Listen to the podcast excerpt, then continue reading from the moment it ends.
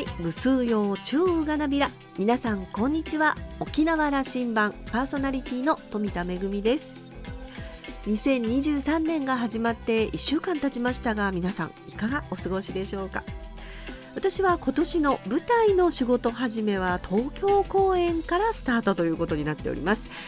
琉球舞踊と唐地結の公演を東京の清井小ホールで今度の日曜日に行います、えそのお稽古と準備をしているところなんですがチケットはですねありがたいことに昨年発売して早々に完売となっています。今年も沖縄県内の皆さんそして県外海外の皆さんに素敵な舞台をお届けできるように精進していきたいと思っております。さあ沖縄羅針盤今日も5時までお届けいたします。どうぞお付き合いください。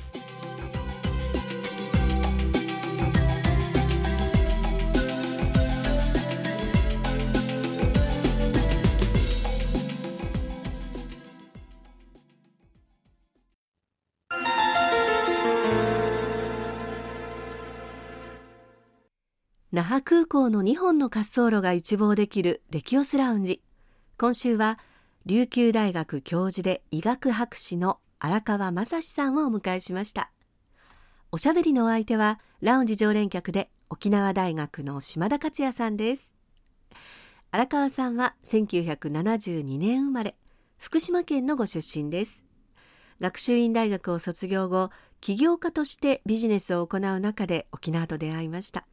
その後琉球大学大学院福岡大学大学院で学び医学研究科社会医学系疫学を専攻し医学博士号を取得。現在は琉球大学国際地域創造学部観光科学研究科教授を務めています。日本のウェルネス分野研究の第一人者として星野や沖縄や晴れ倉に沖縄などリゾートホテルウェルネス事業の監修や日本各地アジア各国で開催される国際会議等での講演活動など積極的に発信を続けています。昨年11月に出版したブルーゾーン翻訳版が大きな話題となっています。それではお二人のおしゃべりをどうぞ。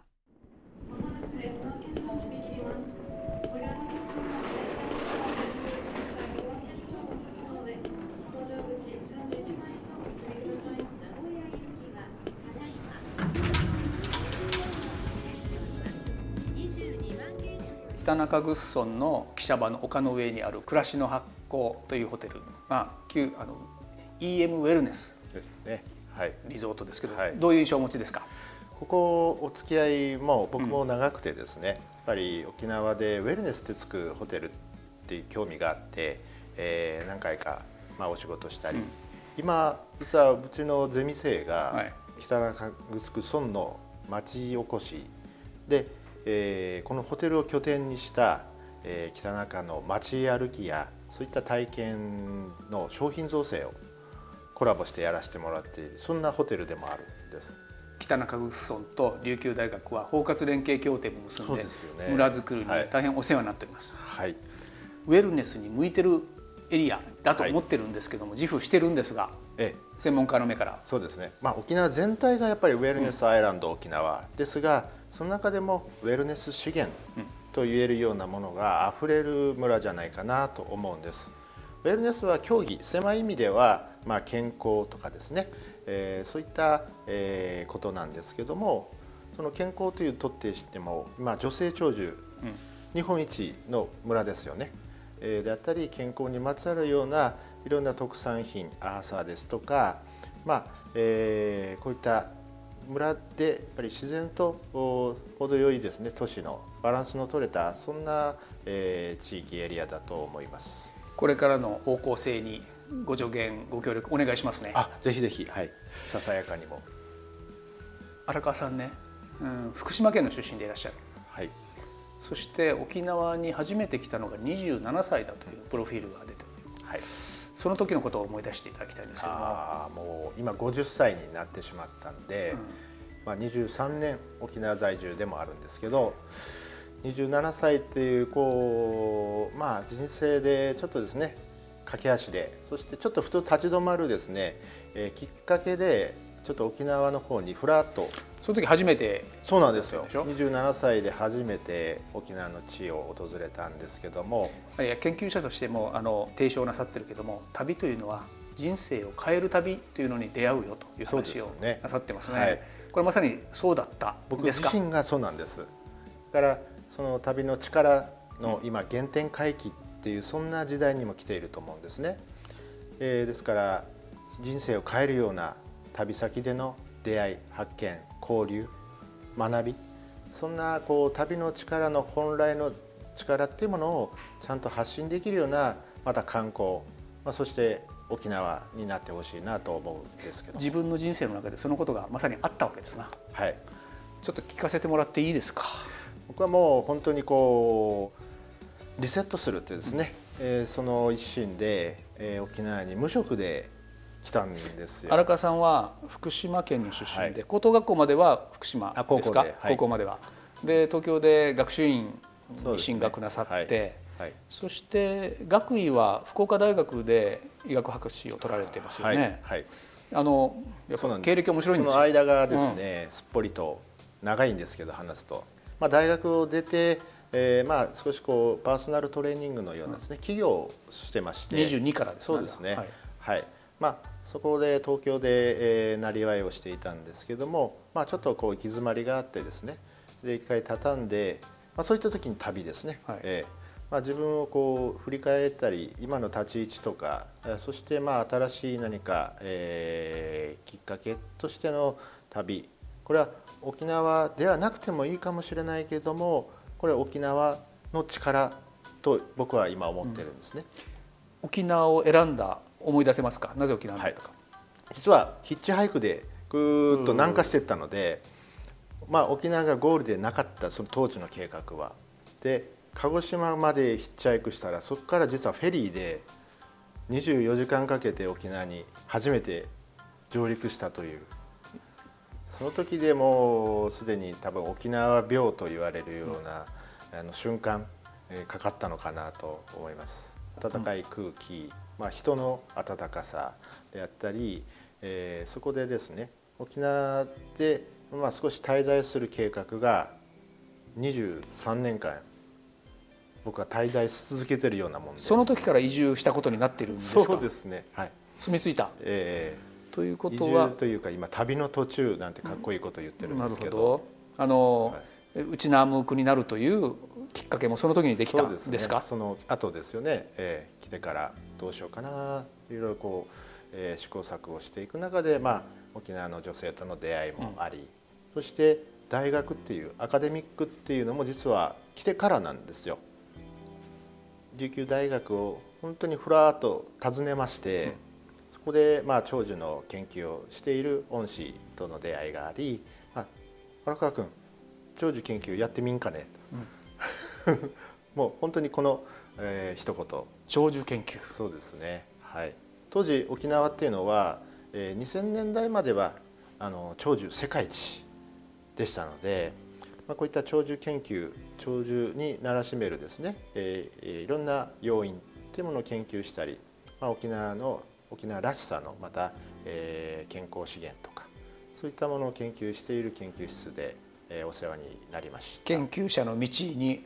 そうですね、はい、足を踏み入れた、はい。はい、免疫学。えー、疫学といいまして、うん、はい、疫学というのはあのたくさんこう人のこうライフスタイルや生活習慣を調査をしてその中で何が、えー、ある疾患なら疾患とどういったいろんな多要因でですね、えー、の疾患との関連性を見るっていうそういう分野なんですが広く言えばパブリックヘルスという公衆衛生という分野です。うん、そこで、まあ、あの琉球大学の大学院そして、まあ、少し足りないのでえー、福岡大の大学院医学研究科というところでお世話になったんですが福岡に行ってでもやっている研究というのは実は沖縄の長寿研究を、させてもらいました沖縄県が当時、えー、100歳になった人全てを調査するっていう今世界でこんな調査ありえなかったんです当時も、うん、こういった出会調査というんですが全ての人を取るのこの調査のですね、えー、収集や分析をその研究室で担当させていただきましてそこがまあ今日お話しするブルーゾーンとのつながりでもあります。はい。まあ、2000年前半のことですね。そうですね。あの、はい、じゃあ大学院は琉球大学でスタートなさって、はい。えー、博士号を取るための福岡大学での研究があったとい。うことの理解でいいですか、はい、やっぱり拠点はずっと沖縄だと、はい。はい。えー、ブルーゾーンの出版去年の11月だったと思います、あの、売れてるらしいじゃないですか。ありがとうございます。いやですがお常々言うんですが、うん、これは僕がそのたまたま翻訳監修させてもらったというだけであって沖縄イズブルーゾーン世界中のもう知識階層の方々が読んだ本のタイトルでもあります。ですのでこれは沖縄のものなんですね。沖縄の人こそが知っていただきそしてブルーゾーンである沖縄っていうことを誇りに思ってほしいっていうこういった機会を私で翻訳監修させてもらっただけであってこれはぜひ皆さんにこそ知ってもらいたい、うん、改めてブルーゾーンとは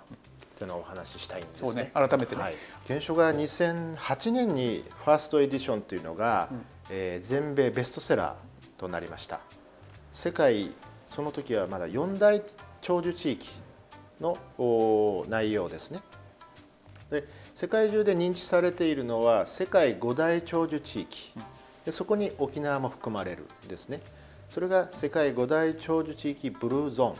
とは。ということで、まあ、セカンドエディションであり、うん、そしてフルバージョン。完成形というものの日本へのブルーゾーンの翻訳監修紹介っていうのがいまだなされていなかったんですよ。うん第一版というのは翻訳されてたんですがすぐ絶版になってしまいましてで今回、えー、このフルバージョンのベストセラー本「ブルーゾーン」というのを翻訳監修そして出版に至りました。ベストセラーになった本が、ね。はい、そこで沖縄のことが取り上げられてるんだという話が、まあ、我々びっくりだったんです。ただなかなかね英語版だけで広がってる、うちなんちゅそのものはそのことが知られずに、はい、なんかそうらしいよみたいな話にあったというのを記憶しています。えー、荒川先生はその当時から、うん、確かに200の研究機関だとかそ,、ね。はい。えー、それから、まあ、あの経済団体でこの価値のことを訴えておられましたよね。はい。まあ、長寿にまつわる健康資源といって、うん、まあ、観光のいろんな資源リソースというものを観光資源として提供している。それはそれで素晴らしいことなんですけどもそういった地域資源を観光資源としてと同時にやはり健康やウェルネスクオリティオブライフという生きがいそういったものにまつわる資源としての価値を見出す。そちらがもしかして付加価値が高いかもしれないと、そういう地域資源を健康資源にというそういった研究でえー、いろんな沖縄の健康素材、えー、商材そういったものをまたあの研究もしています、うん、はい、あのすごいきっかけがこのブルーゾーンの出版とともにあるじゃないかということを、うん、15年前に盛んに発信なさっておられた、はい、前編文をこうやって翻訳で改めて世に通って。まあ、ベストセラーになった、えー、分かりやすいこうキャッチコピーは、えー、よく健康7つの習慣みたいなあんな感じでベストセラー本も他にあるんですがこれもあの健康長寿の秘訣9つのルールということで、えー、その世界五大長寿地域に共通のルールというものをこうここで紹介されています。それぞれにあの長寿にまつわるその地域の特性とか沖縄でも特に一生を割いてですねたくさん沖縄の長寿にまつわる秘訣その中には沖縄のライフスタイルやぱり、えー、食材であったり風習であったりそして結い回るとかですね、うん、相互扶助。ソーシャルキャピタルとも言いますがいろいろこう支え合いっていったものが根強く残っているのが長寿にとても寄与しているんだということが書かれていてそれは世界中でまた紹介されているっていうことがポイントなんですね。だから沖縄っで当たり前のようなものが世界中で読まれてそして世界中で注目されているっていうこの事実をやっぱりこ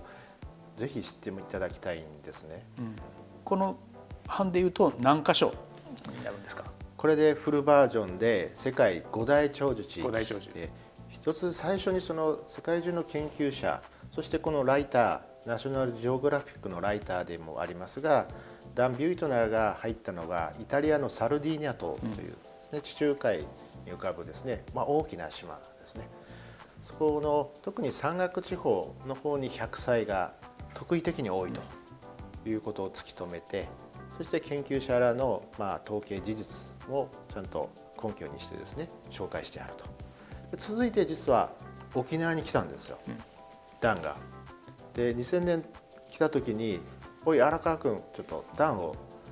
大宜味村にあの案内してくれ」と。それは師匠から言われたわけですね。はい、はい、うん、えー、平先生っていうんですが「あのはい分かりましたと」はい、でまあダンは英語ですけども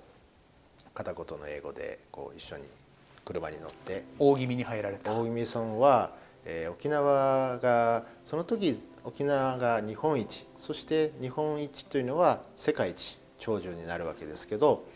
その沖縄の中でも100歳者が特に人口10万人あたり多いのは大宜味村だったんですよ。まあ、大宜味村というところにですね、うん、特に注目してもうそこは陸へ行きたいということでも来られたんですね。はい、ダン・ビュートナーはその大宜味を見て研究してどんなこと言ってました、まあ、そこにこう100歳長寿者に学ぶすごいこう発見があったと、うん、この五大長寿地域、まあ、いずれもこう特徴がありそしてダンが訪れてったんですけども実はその中で沖縄というものに一番注目していると言いました。でそれを確かめました。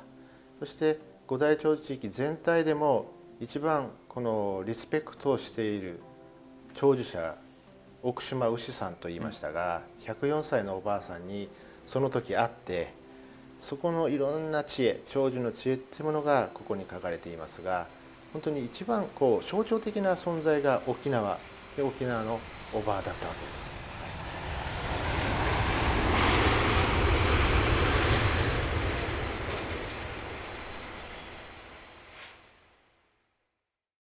ヒッチハイクの旅で初めて訪れた沖縄、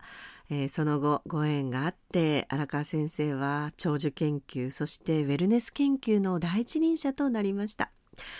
ユイマール相互扶助は、まあ、沖縄では当たり前でも世界で注目されているというのはとても嬉しいことではありますね。ただ、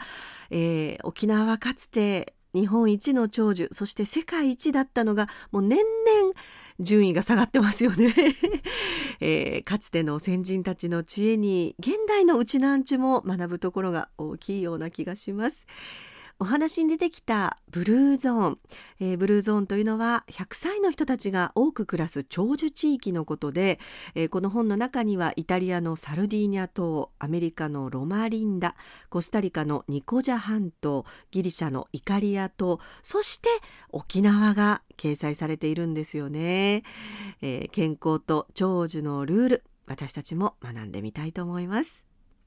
島田さんはお話を終えて大学教員の3要素教育と研究と社会参画。荒川先生はそのバランスを持ち合わせた先生ですと話していました。今週のレキオスラウンジは琉球大学教授で医学博士の荒川正史さんと島田克也さんのおしゃべりでした。お二人のトークまだまだ続きます。来週も引き続きレキオスラウンジに荒川先生をお迎えします。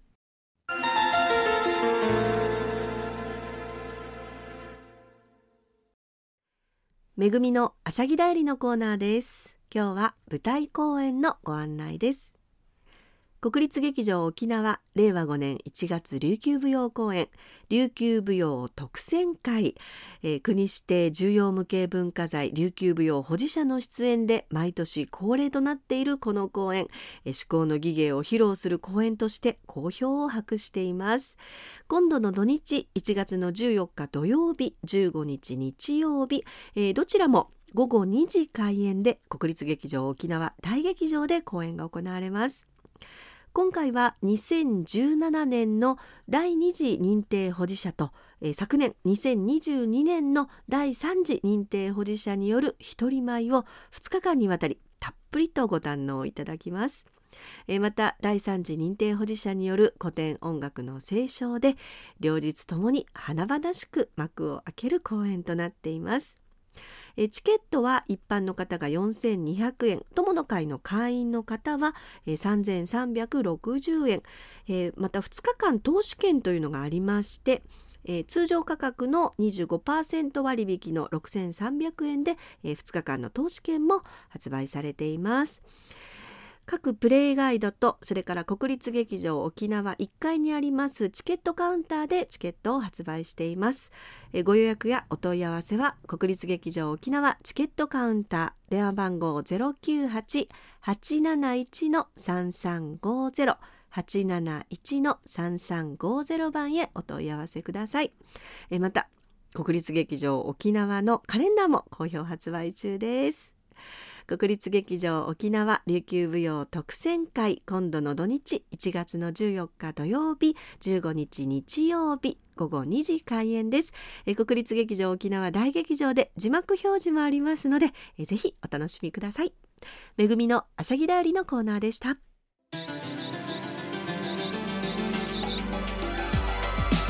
沖縄羅針盤の過去の放送音源はポッドキャストでも配信中です。さらに Spotify、Amazon Music、Google Podcast にも連動していますのでお好きなサブスクリプションサービスでお楽しみいただけます。各サイトで沖縄羅針盤と検索してください。沖縄羅針盤今週も最後までお付き合いいただきまして一平二平デービル。